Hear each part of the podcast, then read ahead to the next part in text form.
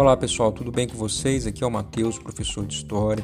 No nosso PET de História, volume 2, né, traz como tema, primeira semana, escravidão e comércio no mundo moderno. Na primeira atividade, né, se vocês observarem, há um mapa representando as rotas do tráfico de escravizados para o Brasil.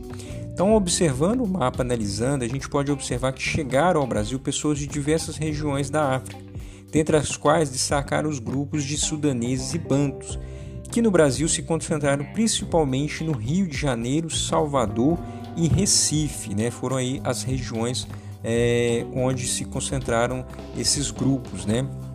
os bantos e os sudaneses. Na atividade número 2, né, nós vamos perceber que o negro africano não aceitou a escravidão com passividade. Sempre que possível, né, ele tratava de se rebelar contra o seu senhor, uma das formas de se rebelar era empreender a fuga e se esconder em acampamentos para onde iam outros cativos. Esses acampamentos, sempre instalados em locais de difícil acesso, eles eram chamados de quilombos, né? Ali eram as comunidades formadas por escravizados, né? Que resistiam a, ao trabalho compulsório, né? Esse trabalho forçado.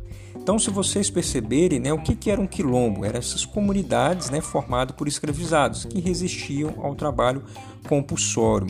E por que, que era preciso combater os quilombos, né, as revoltas, os atentados e as fugas de escravizados no período colonial?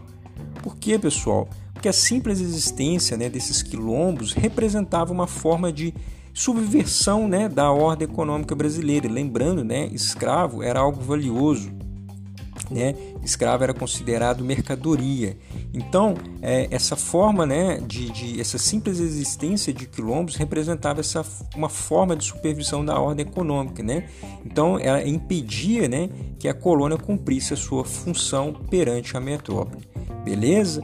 Então, fiquem atentos aí a essas dicas e qualquer coisa pode procurar que eu estou disponível, né?